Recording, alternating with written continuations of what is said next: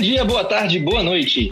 Está começando mais um Nelbcast. Hoje é dia 28 de abril de 2020, terça-feira. Há 88 anos era anunciada a vacina anti-febre amarela para uso humano. Como podem perceber, fugindo da tradição, não estamos gravando no sábado. No entanto, cumpre lembrar que sábado foi dia 25 de abril e há 46 anos a Revolução dos Cravos encerrava um regime autoritário com mais de 40 anos em Portugal. O Dia da Liberdade também é marco da atual Constituição da República Portuguesa, que completa 44 anos. Hoje podemos dizer ao povo português que nos escuta, que nos recebeu tão bem, que fica a homenagem do Nelby a essa data tão importante. Na mesa comigo, como sempre, a Renata, o André e o Vitor. Oi, gente, tudo bem? Eu tô aqui de novo nessa mesa, eu tô muito feliz, o programa hoje está muito especial, aproveitem. Salve pessoal, faço minhas palavras da Renata. Espero que vocês gostem do programa e vamos com tudo. Olá, um bom dia, boa tarde, boa noite a todos. Agradecer a presença de todos aqui nessa mesa e nosso convidado especial. Espero que tenham um ótimo programa. E eu sou o Cláudio Cardona, que pela primeira vez lembrei de me apresentar. A pauta de hoje encontra grande relevância com os acontecimentos recentes do Brasil. Vamos falar de Ministério da Justiça, Polícia Federal, autonomia e o processo de impedimento da autoridade máxima da República. Para discutir sobre esses temas, temos conosco um convidado muito especial.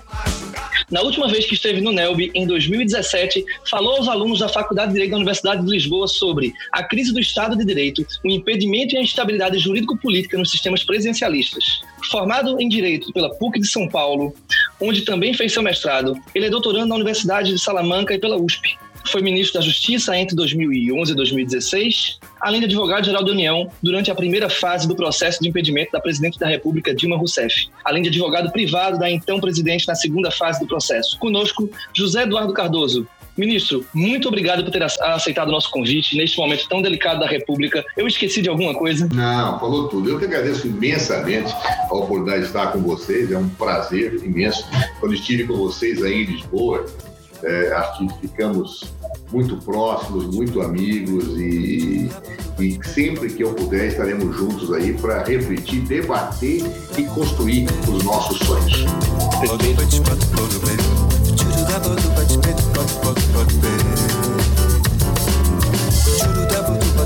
Toca aí, André. Vamos lá então. Na quinta-feira, 23 de abril, nós somos surpreendidos com especulações sobre a possível decisão do presidente da República de demitir o diretor-geral da Polícia Federal, o delegado Maurício Valeixo, um homem forte do ministro Sérgio Moro. Esse mesmo dia, houve uma reunião tensa entre os dois, em que o ministro deixou claro que se a indicação do substituto viesse de cima para baixo, ele reavaliaria sua permanência no governo. Então nós dormimos aí a quinta-feira com a indecisão. Moro sai, o Moro fica. No dia 24, portanto, sexta-feira, é publicado no Diário Oficial da União a exoneração a pedido do diretor-geral da Polícia Federal. O ministro Moro, então, marcou uma coletiva de imprensa às 11 horas para anunciar a sua demissão. Entre os motivos elencados, o mais gravoso é a interferência política do presidente da República na Polícia Federal. Hoje, 28 de abril, foi nomeado o novo ministro da Justiça e Segurança Pública, André Mendonça, funcionário de carreira da Advocacia Geral da União, instituição que até ontem ele chefiava desde o início do governo Bolsonaro. Colocado então esse pano de fundo, eu perguntaria, ministro, do ponto de vista da estrutura organizacional, a Polícia Federal está subordinada ao Ministério da Justiça e, por sua vez, está subordinado ao Palácio do Planalto. Como é que funciona essa relação institucional entre o presidente da República, o Ministério da Justiça e a Polícia Federal? Veja, na verdade, é muito importante nós entendermos isso, porque não raro as pessoas não têm uma concepção muito clara de como funciona isso no Brasil. No Poder Executivo, há o poder hierárquico. Isso é uma característica do Poder Executivo. Então, o presidente da República é o superior hierárquico, os ministros são subordinados ao presidente da República, e a partir daí eu tenho uma ordem hierarquizada em cada um dos ministérios. É, no Ministério da Justiça, por óbvio, o Departamento de Polícia Federal, cuja sigla é DPF, é subordinado direto ao ministro da Justiça. Então, eu tenho o ministro da Justiça como superior hierárquico do Departamento da Polícia Federal, sendo que o ministro é, super, é, é subordinado hierárquico do presidente da República. Só que, é, quando se fala da hierarquia administrativa, nós não podemos confundir com o aspecto da investigação criminal. A investigação criminal, ela é disciplinada por leis próprias, pelo nosso próprio Código de Processo Penal, que afirma que o presidente do inquérito é o delegado de polícia. É ele quem vai atuar para coletar as provas, para eh, tomar as providências, sempre, evidentemente, se reportando a um juiz de direito, que é, em última instância, quem vai atender os seus requerimentos cautelares, quem vai atender os seus pedidos, e também ao próprio Ministério Público, que é o titular da ação penal e quem faz a fiscalização externa da atividade policial. O que, que eu quero dizer com isso? Eu quero dizer que o Ministério da Justiça e o Ministro da Justiça são superiores administrativos do Departamento de Polícia Federal, mas ele não tem o poder legal de interferir em investigações. Ele não tem o poder legal de dizer, delegado, faça isto ou faça aquilo outro. Ou, delegado, investigue A e não investigue B. Ele não pode fazer. O que o ministro da Justiça pode fazer é verificar que se existir algum tipo de atividade indevida, algum abuso de autoridade, alguma prevaricação, alguma irregularidade passível de ser apurada e punida no plano disciplinar por parte do delegado, aí ele, ministro da Justiça, tem o poder de abrir uma sindicância, de abrir uma investigação e até pedir abertura de inquérito policial, se a prática dos seus subordinados resvalar para delitos, para ilícitos penais. Mas o ministro da Justiça ele não tem o poder legal de interferir no mérito de investigações, e muito menos de dizer investigue A ou investigue B, porque aí estaria ferindo os próprios princípios constitucionais que amparam o Estado de Direito. Bem, nem sempre isso é bem captado no Brasil. Claro, como nós temos uma tradição de cultura autoritária é, e nem sempre essa realidade é respeitada nas polícias estaduais, quando a Polícia Federal passou a ter, desde o governo do presidente Lula, um respeito à autonomia investigativa, note, eu não estou dizendo que a Polícia Federal é autônoma, estou dizendo que a investigação realizada pela Polícia Federal é autônoma.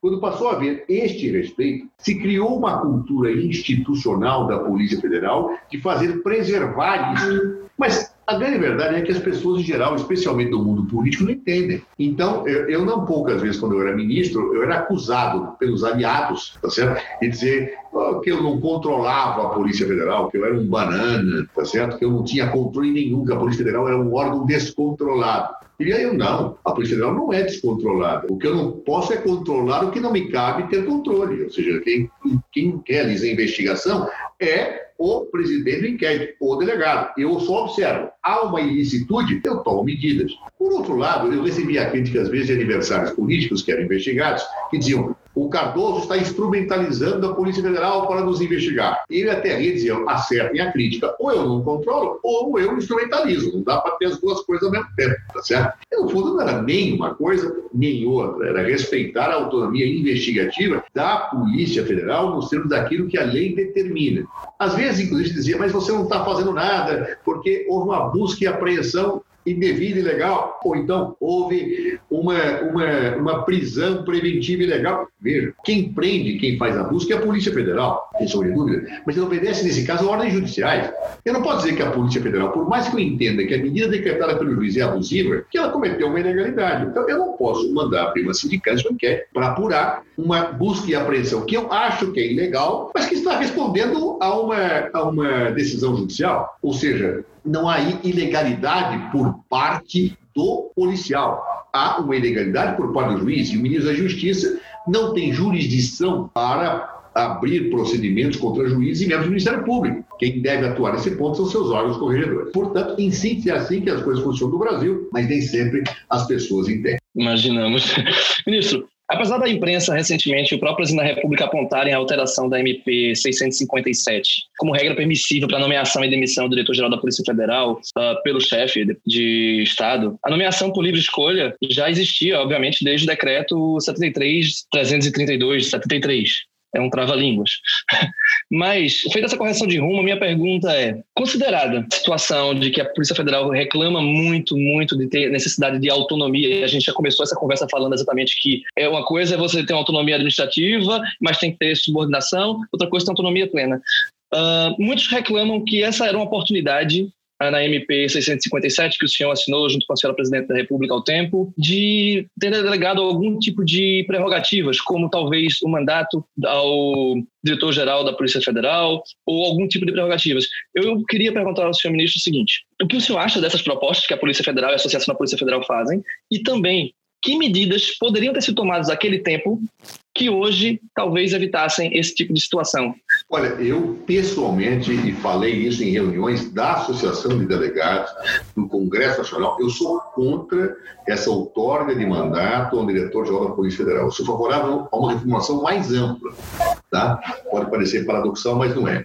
Eu sou favorável que a condução de uma investigação seja feita por servidor vitalício, ou um juiz ou um membro do Ministério Público, como acontece na maior parte dos países europeus, em que eu tenho um juiz de instrução, ou eu tenho um membro do Ministério Público que faz a instrução. Ele é vitalício, ele não está colocado na estrutura do Poder Executivo e a polícia obedece ordens a partir desta situação de instrução e o governo garante a obediência das ordens judiciais. Não me parece bom que um servidor do Executivo proceda à investigação comandando. Eu acho que é melhor que um juiz ou que um membro do Ministério Público faça. O juiz que faz a instrução não pode ser o juiz que julga, tá certo? Isso é um erro. E, no fundo, a estrutura é, do processo penal brasileiro, ela vem da época da ditadura. Eu não sei se existe algum outro país, se existia dois ou três, que tem essa estrutura de a, a, o órgão do executivo que apura, que comanda. Está errado isso, não me parece correto. Quem tem que chefiar a apuração é alguém vitalício que não está colocado no poder executivo. Bem, aí você fala, mas isso se solucionaria com o mandato é, para um delegado geral? Não. Piora. Por que, que piora? Porque eu não posso dar autonomia para uma força que usa armas. Eu não posso fazer isso. Ela tem que responder ao poder político. Claro, você imagine uma Polícia Federal armada ou o exército, o chefe do exército com mandato. Eu tenho um país dentro do país. É, não é, não é possível, não posso ter esse nível de fragmentação. Então, portanto, a meu ver, polícia, polícia tem que ter fundamentalmente uma subordinação administrativa ao executivo a partir de quem foi eleito. Agora, a presidência da investigação, esta, a meu ver, está errada no sistema brasileiro, deveria ser colocada para o Judiciário e o Ministério Público conduzir através de juizados de instrução. Você vai perguntar, por que vocês não fizeram isso? Porque é uma das coisas mais difíceis é vencer as corporações é, brasileiras. O Congresso Nacional, quando você fala em juizado de instrução, a bancada é, de policiais, que lá os representa com muita dignidade, mas pula desse tamanho tá certo? Ou seja, é, nós nunca conseguimos convencer ou criar uma massa é, de opinião que pudesse referendar uma mudança desta ordem é, no sistema brasileiro. Inclusive porque isso também coloca em xeque a estrutura das polícias estaduais. Então tem que ser uma mudança com quem tenha condições políticas de fazê-lo muito forte e ainda assim aguentando todo um conjunto de situações que dali podem se colocar. Então, esta lei que você se refere, ela foi uma lei ela foi fruto de um atendimento, de uma reivindicação da Associação de Delegados, da classe dos delegados, é, que tenha um papel. Ela não mudou muita coisa. Tem algumas coisas que eu até acho que né, tipo chamar delegado de excelência, etc., que são é, perfumarias.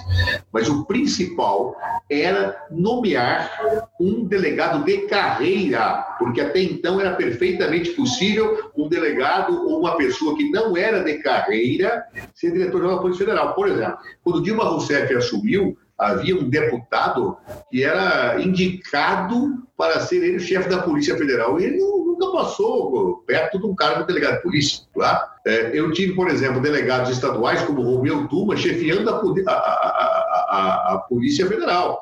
Tive generais, gente do Exército chefiando a Polícia Federal. Então, o que, que nós fizemos? Justamente para dar uma melhor autonomia investigativa à Polícia Federal, concordamos com a reivindicação de que somente delegados de carreira é que poderiam comandar a Polícia Federal. Mas não concordamos com a ideia de que efetivamente tivesse um mandato, porque força que porta armas se subordina ao poder do eleito e não tem vida própria.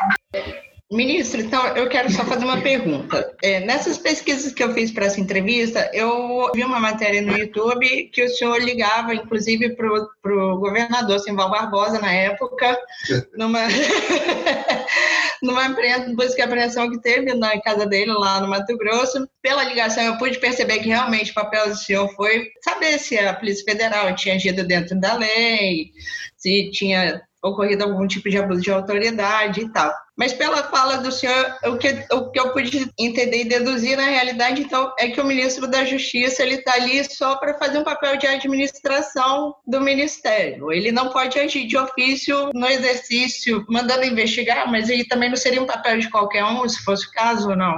Ele não é um segurança do presidente, eu entendi isso. Ele não é para ser um. Agora, ele é um, esse caso é um caso bastante interessante, viu, Renata? Porque vou contar um bastidor para vocês, que eu acho que é interessante.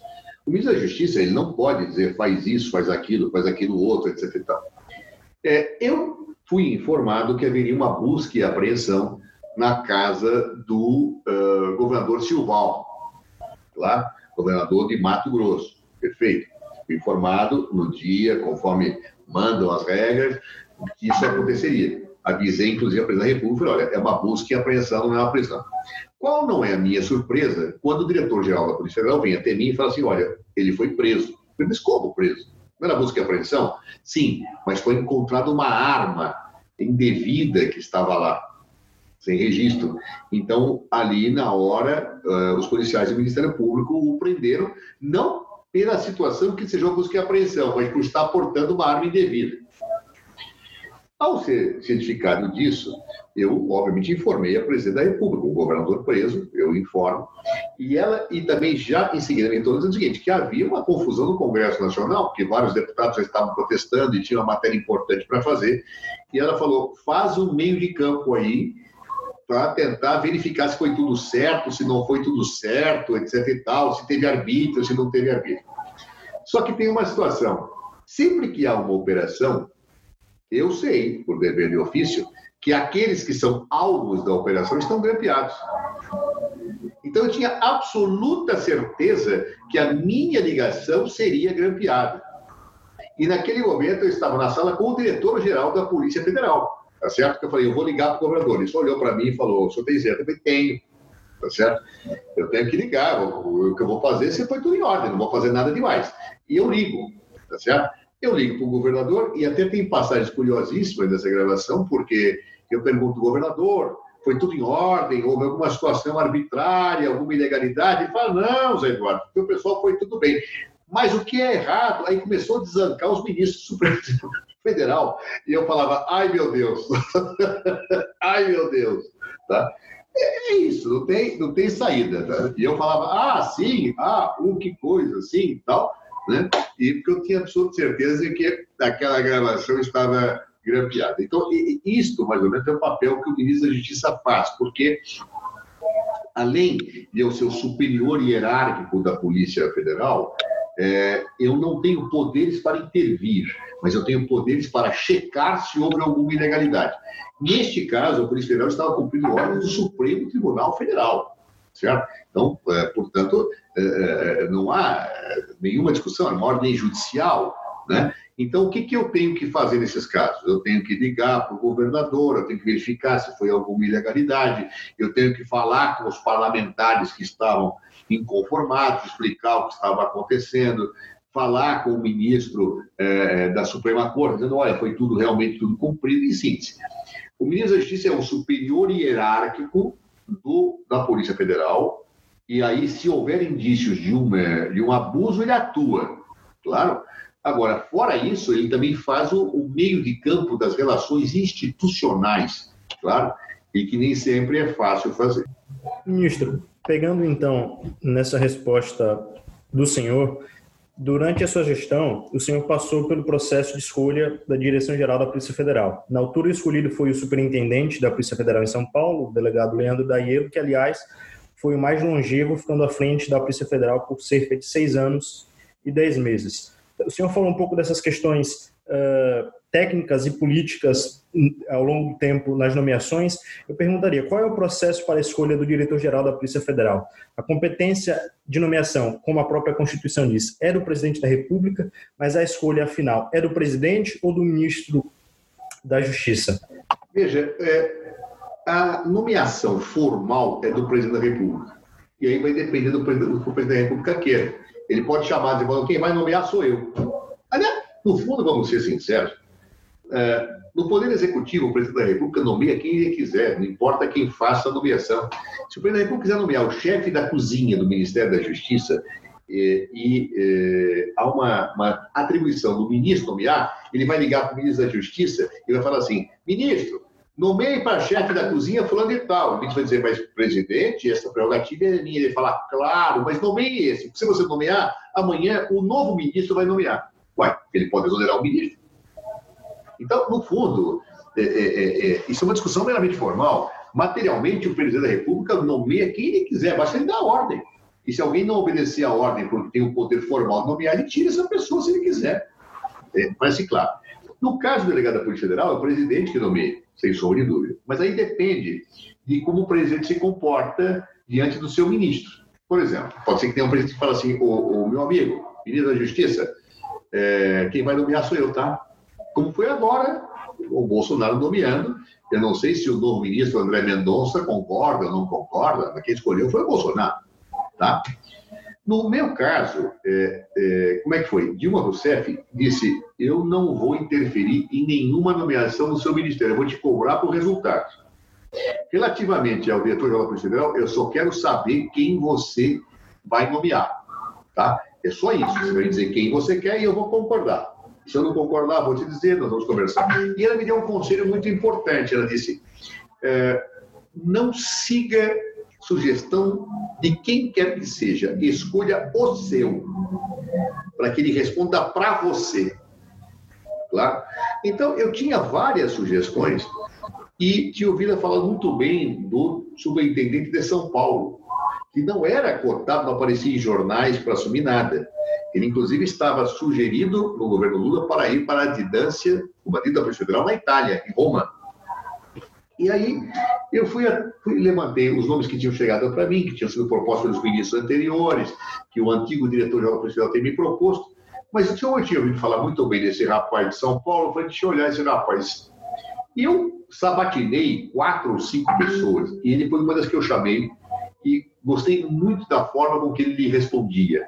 Claro, era um policial que eu fui checar capacitado, era uma pessoa correta, que combateu situações ruins na superintendência de São Paulo, portanto, uma pessoa séria e corajosa, e eu escolhi. Tanto que, até é curioso, ele não estava cotado, não aparecia nos jornais, nem nada, como seria diretor-geral, e quando eu ligo para o Leandro Daiello, dizendo, é, eu já o tinha entrevistado, eu ligo para ele, superintendente de São Paulo, falo, doutor Leandro, ah, pois não, ministro, tinha acabado de assumir, não, acho que nem assumido eu tinha, estava para assumir. Eu, eu, queria fazer um convite ao senhor, eu queria que o senhor fosse o meu diretor da Polícia Federal. Houve um silêncio do outro lado, ele achou que era uma piada de algum colega, que não era eu que estava falando.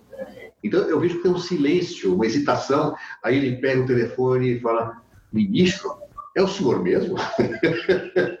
ele não imaginava que ia ser nomeado, em hipótese nenhuma. E foi, e foi um magnífico diretor-geral uma pessoa corretíssima, uma pessoa que montou muito bem a sua equipe, inclusive, me permite fazer uma referência. Doutor Maurício Valeixo foi o nosso diretor de inteligência. Da época da Direção-Geral da Polícia Federal, era, em alguns momentos ele chegou a substituir, inclusive o Toleando, é um excelente delegado, um homem correto, um homem íntegro. Né? Que o Moro, eu tenho uma divergência absal com o Moro, mas se o Moro confiava no Valeixo, confiou bem porque era um excelente policial. E talvez por isso o nosso presidente Jair Bolsonaro eh, resolveu substituí-lo. Eu não sei eh, eh, a pessoa que foi nomeada, não o conheço, não posso fazer nenhuma avaliação.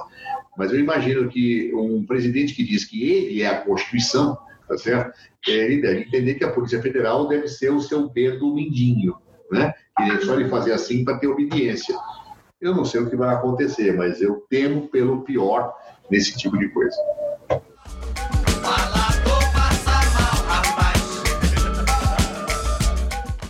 Uh, vamos agora para o momento boataria.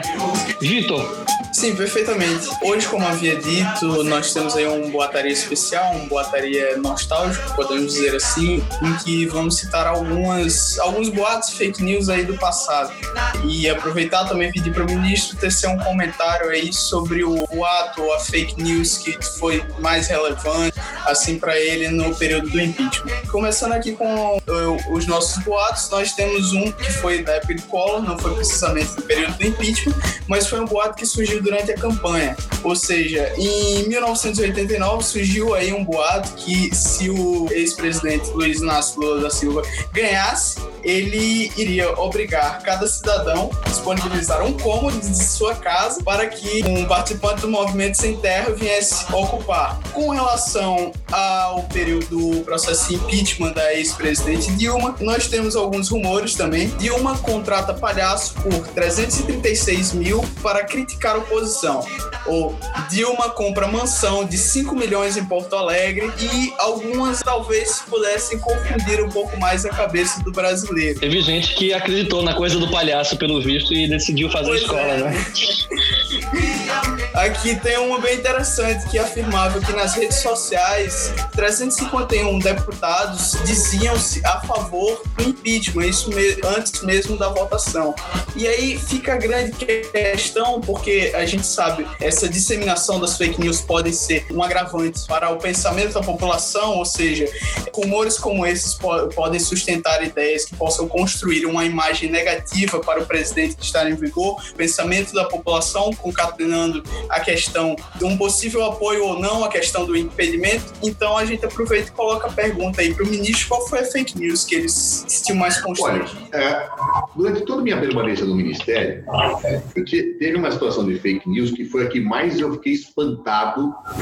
É, foi um pouco fora do impeachment, depois eu vou dizer dentro do impeachment, que foi na eleição é, de 2014. Tá? É, foi uma fake news relativa à morte do Doleiro Youssef. Tá? É, eu me lembro que na véspera da eleição eu estava almoçando com alguns amigos em São Paulo e eu recebo uma ligação do nosso então marqueteiro João Santana, é, assustadíssimo, dizendo o seguinte: que história é essa que o Youssef morreu? Falei, quê? O Youssef está preso. Eh, lá em Curitiba, está bombando nas redes que o CEF foi morto. Eu falei, bom, mas eu teria sido avisado, João, espera um pouquinho. Pega o telefone, liga para o Leandro Daiello, diretor-geral da Polícia Federal, e falou: Leandro, que história é essa que o Zé morreu? Eu falei: Não, não sabia de nada, deixa eu ligar aqui, vou ver. Liga. Não, o que aconteceu foi o seguinte, ministro: gente teve um mal-estar, ele é cardíaco, e aí chamamos o SAMU, ele estava preso, foi para o hospital, mas está bem, está tudo em ordem, tá, tá, tá, tá, tá, tá, tá. Aí eu ligo e falo: João, olha, tá tem para não, Zé Eduardo, está é, muito grave, pede para a Polícia Federal soltar uma nota dizendo que ele está vivo. Eu falo: Leandro, solta uma nota. Leandro solta. Isso era mais ou menos acho que umas quatro, cinco da tarde. Quando eu chego em casa é, umas sete da noite, é, o João Santana falou assim, Eduardo, pelo amor de Deus, você precisa desmentir isso. Eu falei, mas já foi feita a nota. Ele falou, a nota não é suficiente. Tem imagens de médicos gravando, dizendo é, que é, viram o corpo de Youssef, que a Polícia Federal está mentindo. Falei, mas que. Ô, João, é, é, eu vou soltar outra nota então. Ele falou, acho que nota não adianta. Eu falei, o que, que você então? Uma nota, eu, eu falo, é, o que você quiser, mas o cara está vivo. Não, mas é, veja isso, consegue alguma coisa. O que, eu vou conseguir? Aí a, a própria presidenta Dilma me ligou, Zé Eduardo, o que, que eu tenho que desmentir? Eu falo, eu tenho a minha, que, eu faço? Vou o que eu vou fazer? E colocar no Facebook agora. Voltando uma outra nota, mas aquilo foi. E, e, era um pandemônio. As Para no WhatsApp. Jornalistas me ligando, que história é essa? Toda empresa, eu, era inadministrável. Eu tinha gente, pelo amor de Deus, eu desminto, gravo, não tá, não tá morto tal. Aí nós vamos ter que arranjar uma prova de vida. Mas como é que é uma prova? uma prova de vida do cara, tá certo? Eu ligo para o hospital em que ele estava, a direção do hospital não me atende. Esse é um aspecto muito curioso. Não me atende. E, eh, mas como é que a gente faz? Aí conseguimos lá, não sei lá que hora que foi, já deu 10 horas da noite, uma foto do Youssef do quarto lá, né, viu? Aí saiu que aquela foto era mentirosa, que aquilo era uma fake news. Aí eu, no hospital não respondia, eu falei, não dava uma resposta. É, aí falei com o prefeito de Curitiba, era o Gustavo Fruit, na época, e, que tinha sido meu colega deputado, era umas 11 da noite. Falei, Gustavo, pelo amor de Deus, é, pega uma testada para o SAMU, que o cara saiu com vida da Polícia Federal e chegou com vida lá. Ele falou, mas fala o quê? Falei, pega esse negócio tal. Aí eu consigo, meus e meio, uma declaração da Prefeitura de Curitiba, que o cara tinha chegado com vida. Aí diziam que era uma conspiração do PT, etc. Bom, síntese, a eleição começa às 8 horas da manhã com muita gente nas ruas dizendo mataram o Youssef, mataram o Youssef, era para não falar, mataram o Youssef. Quando é 9 horas da manhã, eu consigo falar com o hospital finalmente, o diretor falou, olha, é, eu quero que você me emita um atestado dizendo imediatamente que ele está vivo. Ele falou, eu não posso fazer isso porque é sigilo, a Polícia Federal não me permite. Eu falei, ah, a Polícia Federal não permite o senhor fazer isso? Perfeito. Eu sou o chefe da Polícia Federal. Eu quero dizer o seguinte, se eu não fizer isso, vou tomar um processo e eu não sei o que vai acontecer com o senhor, porque o senhor está no meio de uma grande fraude. Ele mandou. Então, nós conseguimos desmentir isso uh, pelo hospital às nove e meia da manhã, quando muita gente já tinha votado e achando que nós tínhamos matado o Sérgio. É só maior fake news. Você fica impressionado, você não consegue desmentir esse negócio. Agora, no anti-impeachment, que é a tua pergunta, é, eu acho que é uma grande fake news. A fake news foi a própria denúncia feita de que Dilma praticava crime de responsabilidade. Essa é a maior fake news, aquilo é uma vergonha, tá certo? É, ela, é, os atos de que ela é acusada são uma verdadeira fake news, porque todos os governos anteriores fizeram, todos os pareceres diziam que não era crime, é, que era, que era lícito. Nós produzimos toda a prova nesse sentido, mas persiste, era crime. Tanto que durante o processo de impeachment muda. Começou com pedaladas e decretos, depois virou o conjunto da obra. Né? E algo de crime de responsabilidade que é o conjunto da obra. O nome você decide a eleição, tá certo? Mas se vocês pegarem, inclusive, a fala final da advogada Janaína Pascoal, ela fala exatamente isso. Não é por pedaladas, por isso que Dilma está sendo afastada. Eu falo, meu Deus do céu.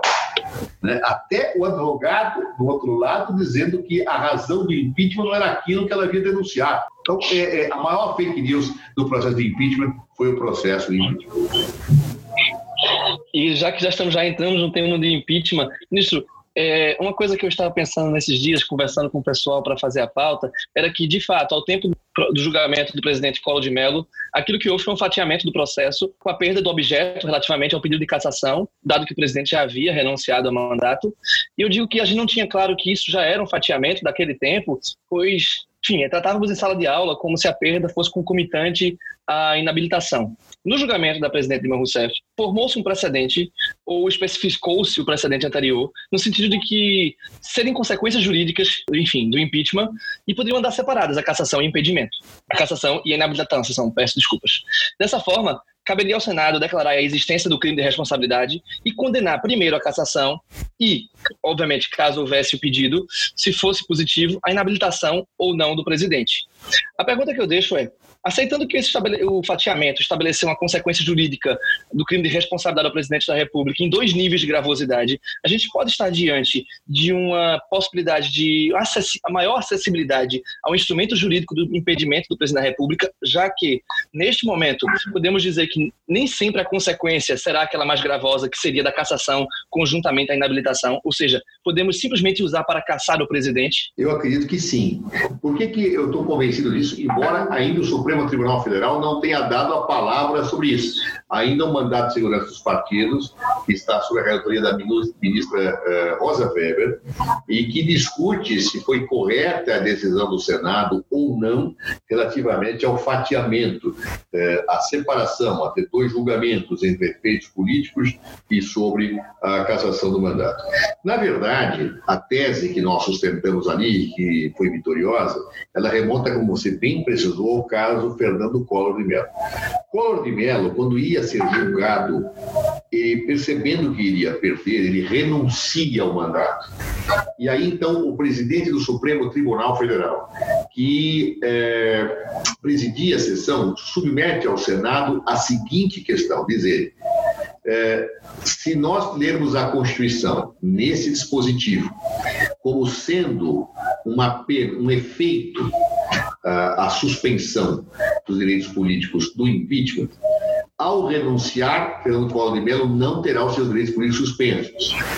Porém, se nós entendermos que são um uma pena, outro outra, fazendo, teremos que fazer votações diferentes e, apesar dele ter renunciado ao mandato, a suspensão dos direitos políticos se imporá.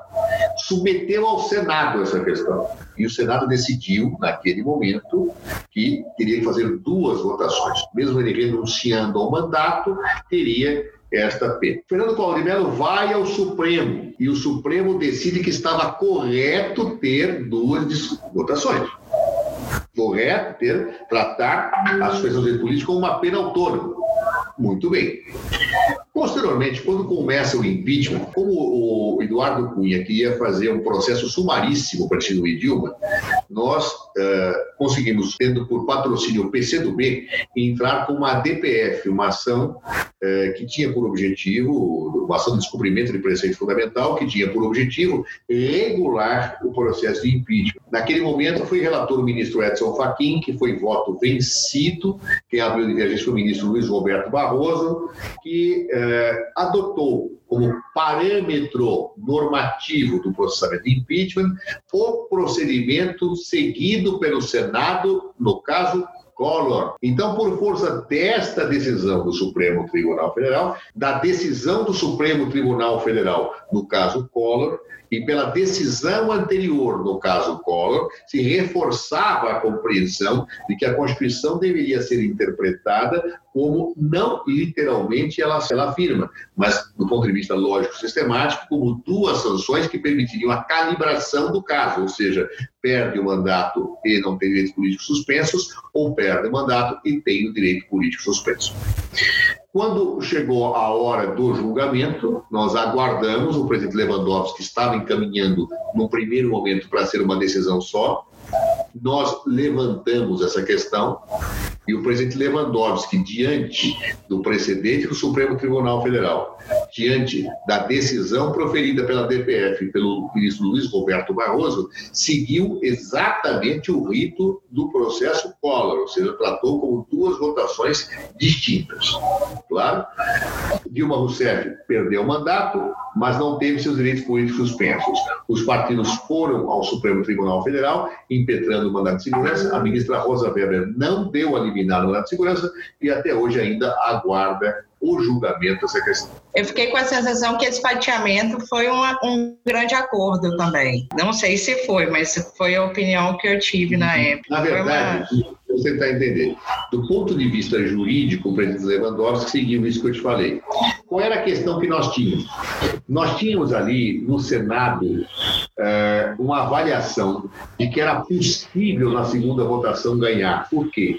Por várias razões. Você tinha alguns senadores que queriam votar no impeachment, mas estavam muito constrangidos porque sabiam que Dilma não tinha feito nada. Queriam votar no impeachment para não se dispor com a opinião, a meu ver. Claro? Então, esses senadores poderiam migrar para essa decisão.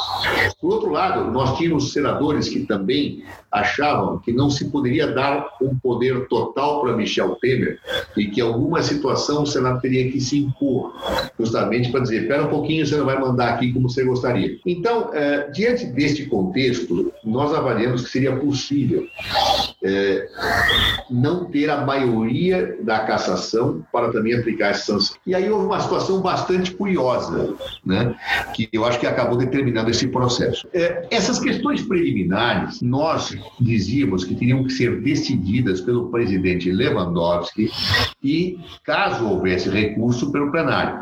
Não estou falando dessa questão, desde o início. Tá certo? E o presidente Lewandowski entendeu que não. Ele deveria ter toda e qualquer discussão incidental remetida ao plenário, que ele não teria este poder decisório. É, inclusive entendeu, e eu contestei muito isso, mas não foi o entendimento dele, que essas votações de matérias preliminares teriam que ser submetidas a destaques do plenário. Explico. Quando eu tenho um relatório e eu vou votar pelo plenário, e eu tenho matérias preliminares, a meu ver, o plenário deveria apreciar primeiro a preliminar, depois o mérito. O presidente Lewandowski não entendeu. Ele entendeu o seguinte, que somente se senadores, um grupo de cinco, pelo regimento do Senado, fizessem destaques, é que isso podia ser votado em separado. E eu dizia, presidente Lewandowski, não, porque eh, se não tiver nenhum senador favorável à minha tese, eu tenho o direito de levantá-la e submetê-la ao plenário, separado do mérito. Ele dizia não, ou tem destaque ou não aceito. Eu recorri e tal, perdi. Só que quando chegou nessa votação, essa tese do destaque começou a nos favorecer. Por quê? Porque quando eu destaco, para incluir, eu preciso ter o mesmo quórum da aprovação. Ou seja, eu não poderia ter a maioria do plenário decidindo, eu teria que ter dois terços para recolocar essa questão do relatório. E aí, então, eu falei, opa, isso aqui agora, é, você vê que a vida dá, dá, dá, curvas. Neste momento, isso nos ajuda. E eu, inclusive, dialogando com a assessoria do presidente Lewandowski, eu disse, olha, se vocês estão entendendo que é TVS agora, eu vou para a justiça, porque até agora vocês entenderam. Ou seja, agora vocês vão entender que é DVS até o final. E eles falaram, não, realmente nós entendemos, vai ter que ser assim. Então, isto obrigou a que tivesse que ter dois terços no Senado para fazer com que Dilma Rousseff eh, não tivesse duas votações. Claro, para fazer, para que tivesse que ter dois terços para uma e dois terços para outra. Tá? Porque destacou a parte da suspensão dos direitos políticos. Então, tinha que ter dois terços para caçar, dois terços para suspensão do direito político. E aí, nós tínhamos clareza que nós talvez conseguíssemos um pouco mais de um terço para derrubar essa situação por força desses senadores que não tinham uma posição muito no seu íntimo de condenação de Dilma Rousseff, mas queriam dar uma resposta à opinião pública, e outros senadores que queriam dar uma resposta a Michel Temer. Somou-se isso e eles não conseguiram ter os dois terços para ter a cassação dos ex-políticos de Dilma Rousseff. Claro? Então, não foi bem um acordo, foi uma questão jurídica que refletiu uma estratégia que nós adotamos. Tanto que eu mantive em silêncio que nós íamos fazer isso até a hora da votação, ninguém sabia. Claro que nós íamos apresentar uma estratégia desses destaques, ninguém captou, nem os senadores. O que eu dizia é que eu ia levantar com o preliminar. A ponto que eu me lembro que um dia antes da votação, eu sempre dava coletivas diárias, eu tenho uma coletiva em que me perguntaram: estão dizendo aí que o senhor vai defender que se destaque essa questão? Falei, de hipótese nenhuma. Eu vou defender como preliminar, porque nós vamos ter maioria no plenário quando a estratégia era outra. Tanto que quando o presidente Lewandowski bota em votação de destaque, deu um pânico na oposição. Me lembro do senador Aécio Neves, senadora Luiz Júnior, dizendo, que é isto, que é isto, que é isto, que é isto. Aí falou, levantar, e disse, não, isso aqui é assim, assim, assim. Aí dá um pânico e nós ganhamos. E na época, o senador Renan, que era o presidente do Senado, foi defender que Dilma Rousseff não fosse punida com as pessoas do políticos. Foi uma, uma situação de estratégia, não houve um acordo, até porque era oculto, nós agimos no bastidor para tentar conseguir fazer. Então, mas a forma como o Renan eh, também colocou lá na, na, o fatiamento lá na hora que ele falou, olha, a gente vai votar assim, assim, assim, isso ficou também... Mas vamos entender, o Renan era do PMDB do Senado, que não gostava de Michel Temer. Vamos entender. E, e Renan, é, é, curioso, o Renan foi a pessoa, como presidente do Senado, que mais se comportou com absoluta dignidade em relação a nós. Muito interessante isso. Por exemplo, Michel Temer mandou cortar, mandou cortar tudo do Palácio da Alvorada quando Dilma estava afastada, mas ainda era presidente. Ele não tinha, cortou comida, cortou tudo. E era o Renan que dizia: Isso é um absurdo o que eles estão fazendo. E ia e mandava e bancava as coisas é, é, relativamente a Dilma Rousseff naquele período. O Renan teve uma postura muito digna em relação a Dilma nesse período. E aí fica como uma aula para os advogados, né, essa parte de como lidar com isso. E aí eu queria aproveitar que o senhor ministro também é professor e nós, entre nossos ouvintes, tem muitos estudantes é, de licenciatura, inclusive da licenciatura de brasileiros que estão aqui em Portugal, na Faculdade de Direito da Universidade de Lisboa, e muitos não têm familiaridade com o procedimento o processo do impeachment, né, do impedimento no Brasil. Eu queria que o senhor desse uma explicada, até porque isso vai estar nas próximas semanas pauta, porque é óbvio que a imprensa vai levantar essas possibilidades e vão voltar a falar. E a gente sabe que a melhor forma de a gente aprender e entender como isso funciona é ouvir isso de um professor de direito. Eu que agradeço. Mas vou dizer o seguinte, o processo de impeachment brasileiro, ele tem como matriz o processo de impeachment da Constituição norte-americana. Vamos ter clareza nisso. É, o sistema parlamentarista ele envolve uma dissociação entre o chefe de Estado e o chefe de governo, tá certo?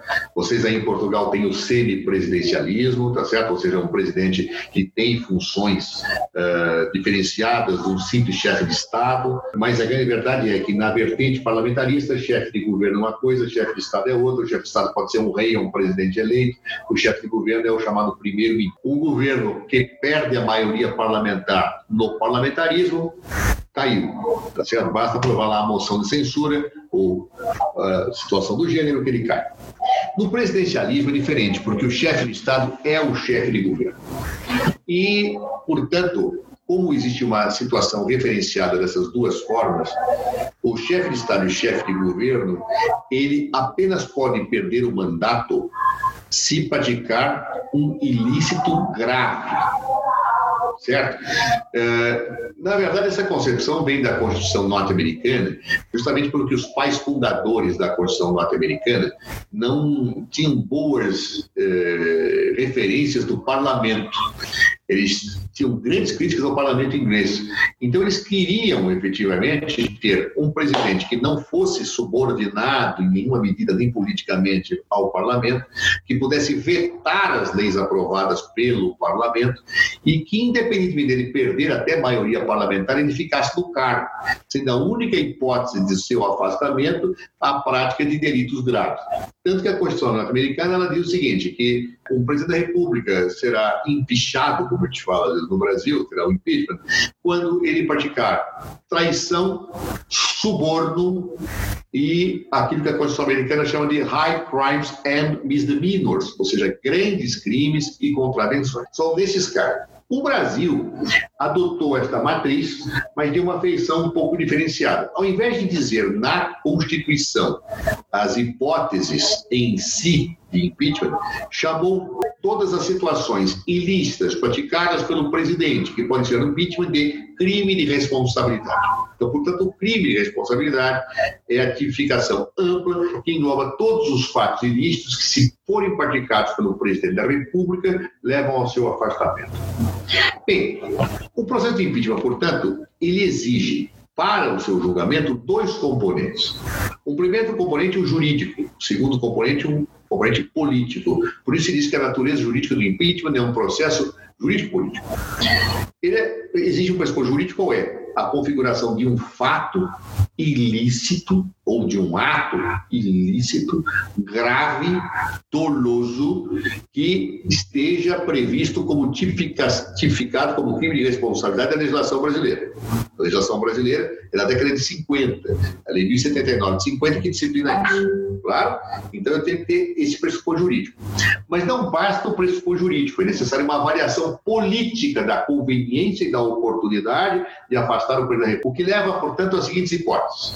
O presidente da República não praticou o ato ilícito qualificado como crime de responsabilidade, não pode haver processo de impeachment. O presidente praticou o ato ilícito qualificado como de responsabilidade? Sim.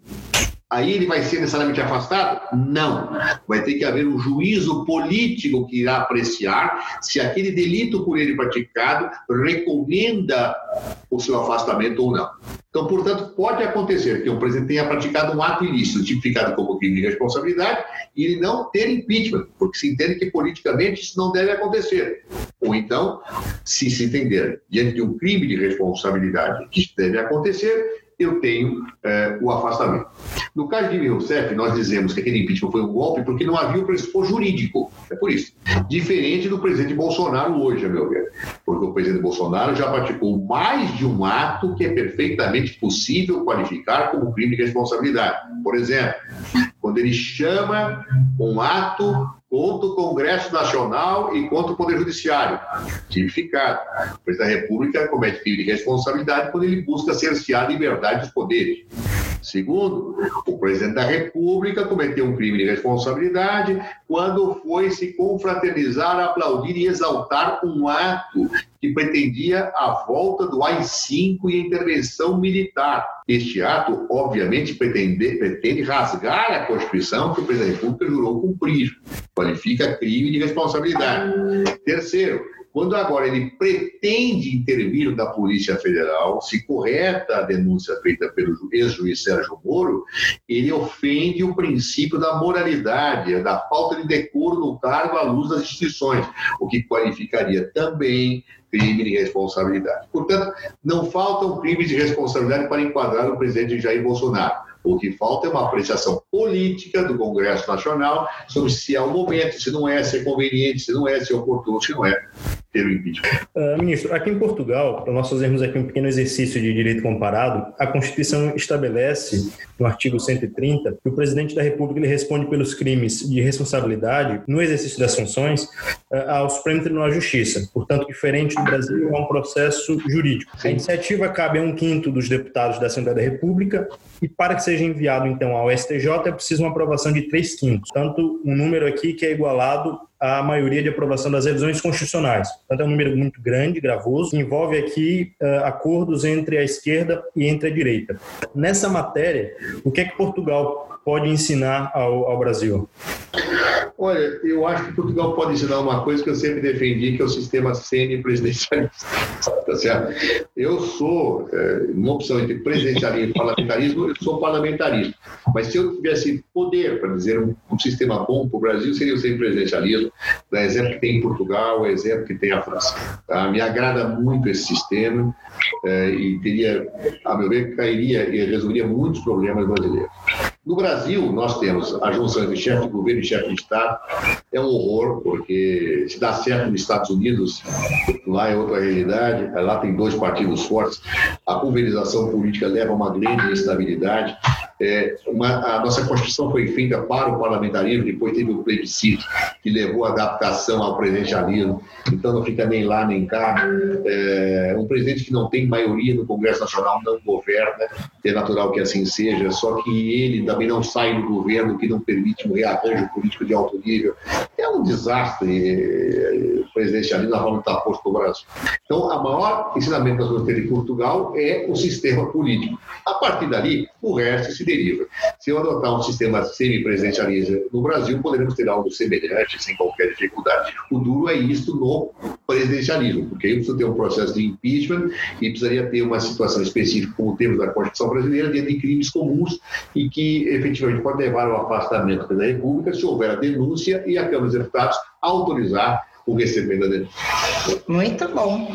Pois é, aí, aí, eu lembrei que a gente tem eleição esse ano também, e eu acho que a atual circunstância, assim, a gente tem ouvido falar em várias possibilidades de voltar naquela PEC que juntaria a eleição, unificaria o processo eleitoral, tanto municipal quanto estadual e federal, numa só. Mas eu acho que essa também não é a solução. O senhor, o que o senhor acha isso, então, ministro? Olha, eu acho que o sistema brasileiro é uma bagunça, tá certo? Quer dizer, a, questão da eleição, do momento da eleição, é, é importante, mas eu acho que eu preferia. Isso, para mim, tem uma dimensão mais secundária. O sistema brasileiro, como você disse, eu costumo falar, ele é fruto da ditadura militar. Nós tivemos a Constituição de 1988, a Constituição mais avançada da nossa história, da perspectiva democrática. Muita coisa foi alterada, etc., mas o sistema político não foi. E por que não foi? Porque é uma lei humana. As pessoas que são investidas em funções de poder, quando estão no poder, não querem a mudança das regras que as investiram lá. Quer dizer, é, nós tivemos um Congresso Constituinte, não uma Assembleia Nacional Constituinte. Então, os deputados e senadores que fizeram a Constituição de 88 mexeram em muita coisa, só não mexeram na parte que, do sistema que os colocou lá. Claro. E qual é o resultado? Nós temos um sistema maluco, a meu ver, é, que são poucos países do mundo que têm, é, que é, as pessoas são eleitas com uma distorção na Câmara dos Deputados. Vamos pensar o seguinte: a Câmara dos Deputados representa o povo, o Senado representa os estados. Eu tenho um número mínimo de deputados um número máximo, o que leva a uma distorção. Há estados que têm menos deputados que deveriam ter e outros que têm mais do que deveriam ter. Então, nem todo voto dos brasileiros na Câmara dos Deputados é igualmente representado, que é uma verdadeira excrescência que remonta à ditadura militar, que queria favorecer certos estados para poder controlar o Congresso É, da mesma forma, eu tenho um sistema de colégios eleitorais imensos, Por exemplo, eu quando fui deputado federal, eu fui deputado por São Paulo. São dezenas de milhões de pessoas que eu tinha que disputar voto. Que maluquice é essa? Quer dizer, e de repente você começa a ter votos em cidades que eu nunca fui, você não sabe quem é teu eleitor, você não tem a quem responder. Então, nesse ponto, o, voto distrital ele tem uma característica melhor, mas eu também não defendo o voto distrital puro, porque eu acho que o voto distrital puro ele afasta da possibilidade de participação no parlamento minorias eh, e outros segmentos. Além de, às vezes, você ter no voto distrital uma situação tão esquisita, que é aquela situação em que a minoria do parlamento, tá certo? acaba sendo o governo no parlamentarismo, porque eh, eh, como eu sou de voto, a voto eu não sou a densidade é, proporcional de cada um dos distritos. Então, eu sou contra o voto distrital puro e defendo o voto distrital misto, exemplo, que tem a Alemanha, por exemplo. Então, eu, se pudesse escolher para o meu país, eu escolheria o semipresidencialismo português, vocês vivem aí, francês, que é parecido, e escolheria o voto digital misto no sistema alemão, tá certo? Adotaria o sistema de financiamento público de campanha, para não ter dinheiro privado influenciando em resultados, claro. Uh, é como eu vejo o sistema. E aí, se eu tiver esse, isso tudo, um alinhamento de eleições seria muito bem-vindo. Eu faço uma eleição só, porque o Brasil está sempre em eleição. Eu, eu tô, a cada dois anos eu tenho uma eleição, tá certo? Então, um ano ele antecede o ano eleitoral e o ano seguinte é, é, é pós-eleitoral. Poxa, eu estou sempre em disputas, eu, eu tenho dificuldade de acomodações, eu tenho de sintonias. Então, uma mudança do sistema político, aí sim, uma, uma unificação, uma uniformização das eleitorais, eu acho que faria o Brasil um país mais equilibrado. Vamos perguntar a vocês, mas você acha que o voto distrital misto é, é, é perfeito? Você acha que o sempre é perfeito? Não, não existe esse sistema perfeito. Eu prefiro é, um menos perfeito do que um imperfeito absoluto como esse que nós temos no Brasil. Ministro, a gente está se aproximando aqui do final, porque, óbvio, temos tempo, ainda temos dois quadros pela frente, mas uma coisa que me pergunto nesse momento é que, pensando, nenhum advogado, eu acho, na época da faculdade, realmente idealiza que vai defender a causa do impedimento do presidente da República. Não é uma causa que comumente nós esperamos estar à frente. E agora é possível, ninguém sabe, depende dos caminhos políticos, que tenhamos outro advogado que vai estar na posição que o senhor esteve há alguns anos atrás. Fazendo uma retrospectiva dessa, dessa história que o senhor teve no processo, fatos e erros de decisões que um advogado não deveria tomar. Ou seja, que erro o senhor fez? Que ato o senhor não praticaria da mesma maneira? E o que você indicaria, assim, como para um advogado jovem que vai assumir a defesa de um presidente da República no impedimento como sugestão de defesa, uma dica? Olha, eu é, tive muita facilidade muita dificuldade no, no, no, na defesa de Dilma Rousseff. A primeira dificuldade era entender a razão do impeachment. Ela era muito densa tecnicamente.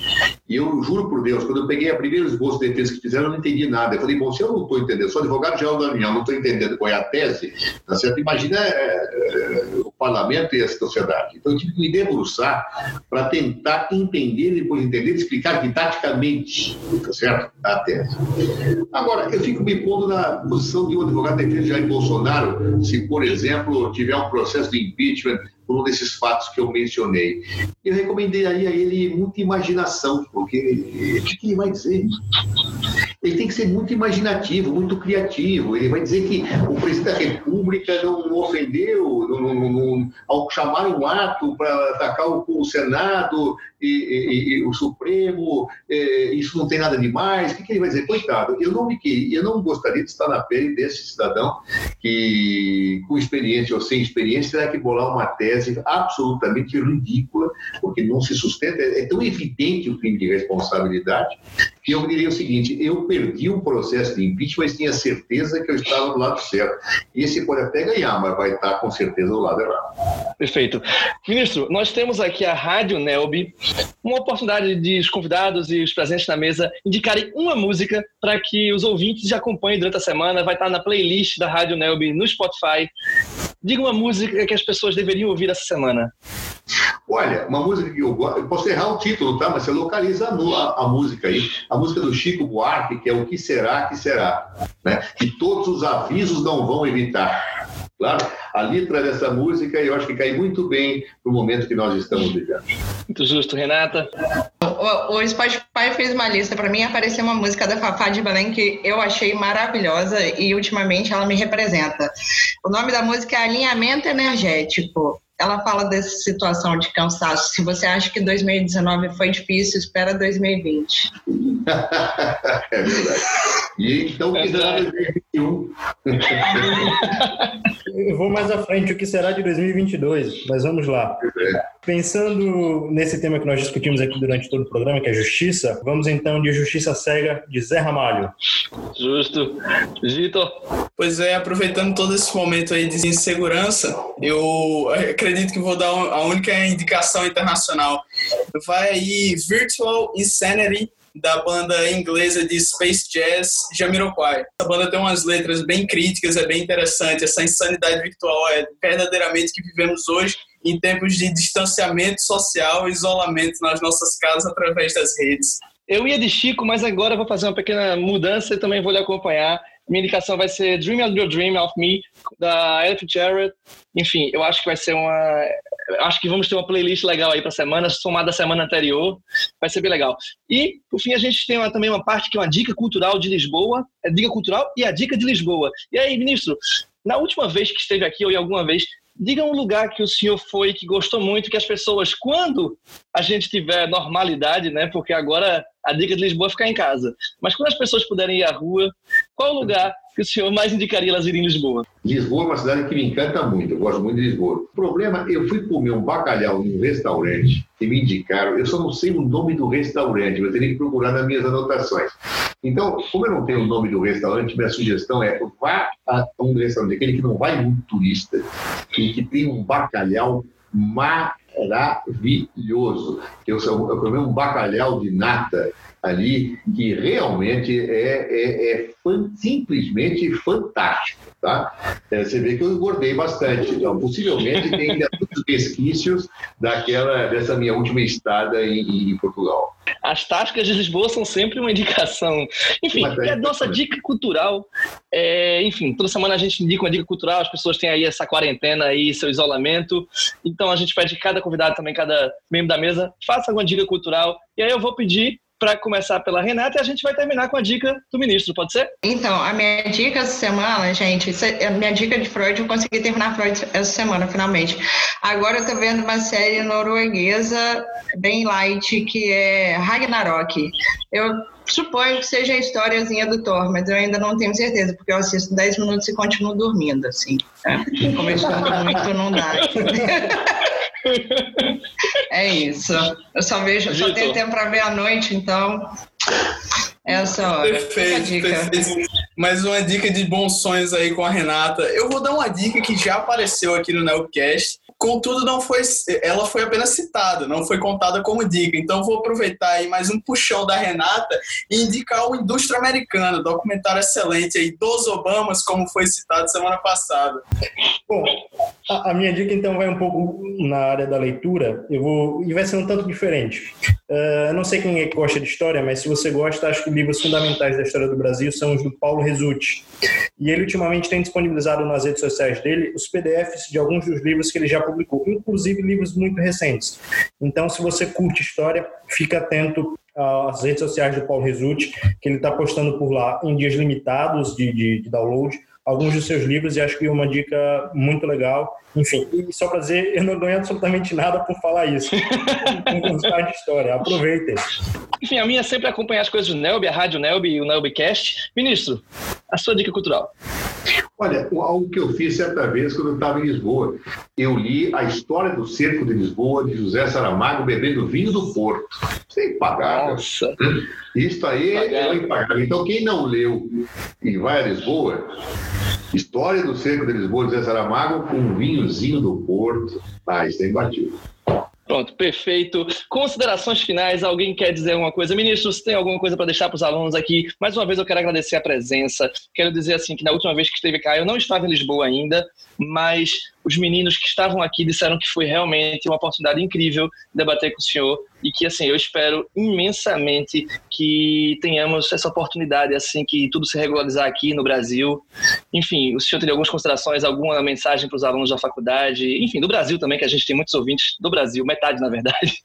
E você sabe que quando eu estive aí, eu ainda não era cidadão português, mas hoje eu sou cidadão português também, porque eu tive reconhecida a minha cidadania. E na primeira oportunidade que eu puder voltar a Portugal, aí agora como cidadão português, eu queria muito me encontrar com vocês, porque foram momentos muito agradáveis, muito encantadores e que eu guardo excelente memória. Então, a vocês, aqueles que estão aí, aos brasileiros que estão em Portugal, é, convivendo com essa terra incrível, é, não nos abandonem aqui. Nós precisamos da energia dos corações de vocês, porque nós passamos muito, dias muito difíceis aqui. Né? Dias difíceis uh, por todo o contexto que nos serve, e não é só a pandemia, porque a pandemia que está aí está aqui. Mas você, nós temos um outro vírus aqui no Brasil que é tão destrutivo como o coronavírus, que é o vírus do autoritarismo, da intolerância e, por que não dizer, da estupidez. Né? É, eu nunca vi tamanha inoculação do vírus de estupidez como eu tenho visto nesses dias. E nós temos alguns porta-vozes muito importantes verbalizando é, a existência desse vírus a cada pronunciamento que fazem infelizmente, fazem hoje a partir do próprio Palácio do Planalto. Por essa razão, não nos abandonem. Nós temos que estar juntos nesse processo de combate ao coronavírus e ao vírus do autoritarismo, da intolerância e da estupidez. Não, eu quero muito agradecer a presença do ministro, dizer que foi um ótimo encontro, que foi uma conversa muito agradável. E eu vou voltar a Lisboa e espero encontrá-lo lá. Ah, Muito obrigada. Combinamos e tomamos o vinho do Porto todos juntos. Reiterar o agradecimento da participação do ministro, dizer que quando ele vier aqui ter cá conosco, como se diz aqui no bom português de Portugal, vamos talvez achar ou não achar, mas pelo menos procurar um restaurante que tenha um belo bacalhau com natas. Ah, eu tenho, eu tenho, eu tenho anotado aqui, e aí duas coisas que nós vamos fazer, um bacalhau com natas e um, um pastel de nata também, porque Sim, com certeza. fala em pastel de Belém. Né? pastel de Belém. Isso aqui, pastel de Belém Belém. Aqui nós temos pastel de prata. Exatamente. André.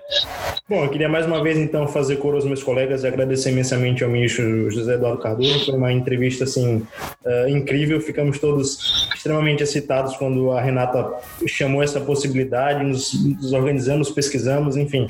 Acho que foi uma entrevista incrível. Espero que os ouvintes também possam gostar tanto quanto nós que estamos aqui deste outro lado. Estamos encerrando mais um Nelbcast. Enfim, hoje reitero mais uma vez esses agradecimentos. De fato, foi uma oportunidade maravilhosa. Agradecimento ao José Eduardo Cardoso, a vocês que fizeram parte da mesa mais uma vez, trabalharam tanto. Estamos gravando excepcionalmente na terça-feira. A partir da próxima semana voltamos ao sábado também. E eu queria fazer um agradecimento especial antes de terminar a uma doutoranda da casa, que é a Júlia Tostes, e que ela ajudou muito para esse acontecimento de hoje, a gente poder estar tratando com o ministro hoje. E também já indico que ela e o professor professor Hugo Melo Filho estão lançando um livro essa semana. Esperamos tê-los aqui conosco em breve para discutir sobre esse livro. É o Quarentena, Reflexões sobre a Pandemia e Depois. Enfim, tá na internet, é livre para download. Fica a nossa recomendação. E do Nelby, a recomendação é que essa semana nós temos uma discussão na quarta-feira, amanhã, às 14 horas de Lisboa, 10 horas do Brasil, sobre o sistema prisional no tempo de Covid. E no dia 6, também quarta-feira, nós vamos ter a discussão sobre a violência doméstica nos tempos de Covid. Enfim, acompanhe aí as redes do Nelby, se inscrevam e até a próxima semana. Muito obrigado.